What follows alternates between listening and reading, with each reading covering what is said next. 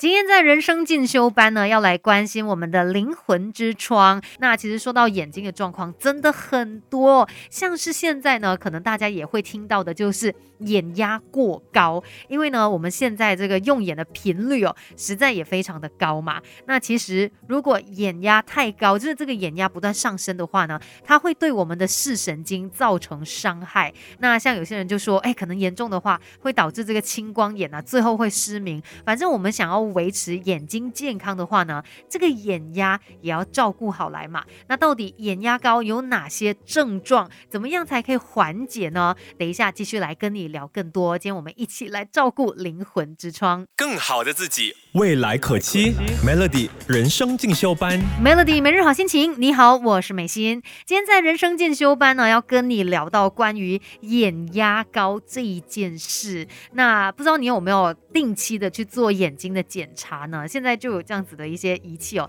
它帮你检测说，哎，是不是眼压过高了？先来了解一下，我们正常的眼压值呢是十到二十毫米汞柱，那只要超过二十一毫米汞柱以上，就被称为是眼压高。那为什么会有眼压高的情况？那是因为呢，我们眼睛中的液体哦，我们称它为防水，它的产生还有排出不平衡。那当这个排水系统没有办法正常运作的时候呢，导致液体不断的增加，它又没有办法排出去嘛。所以呢，在眼睛里面就会累积过多的液体，造成眼压上升。你可以想象，就是可能一个封闭的水箱。我们往这个水箱里面倒很多很多很多的水，一直不断的倒水，最后这个压力真的很大嘛？那它就会有一种压迫感，那它有一点像我们眼睛里面眼压过高的时候的一个情况。那最后呢，可能也会导致眼睛里面的视神经哦被这个压力所破坏掉的。所以眼压过高的情况是一定要特别来注意、来小心的。可是到底有哪些症状，就代表说你有眼压过高了呢？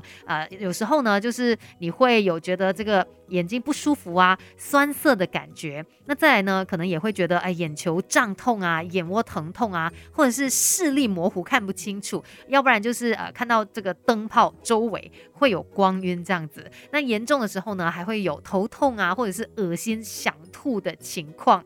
但是呢，说到这个眼压高的症状哦，不是说啊，既然我这么不舒服，我休息一下就好了吧？哎，你一定要及时的就医，不然它可能呢，真的会对你的视神经造成很大的一个损伤。那说到眼压过高这一件事，要怎么样来预防它？我们等一下继续聊。Melody，Melody 人生进修班，不学不知道，原来自己可以更好。Melody 每日好心情，你好，我是美心。今天在人生进修班呢，就跟你聊到关于高眼压这样的一个情况哦。那其实有时候我们可能看手机、看电脑一段时间之后，你会觉得哦眼睛酸涩啊，然后呃好像有一点肿胀这样子，然后视力不清楚哦。其实这不算。算是高眼压，这可能只是因为你用眼过度的一个疲劳。那真正的高眼压呢？你是需要去进行检查才会知道的。而且，呃，说实话，它没有办法真的被预防。可是呢，我们还是可以在生活当中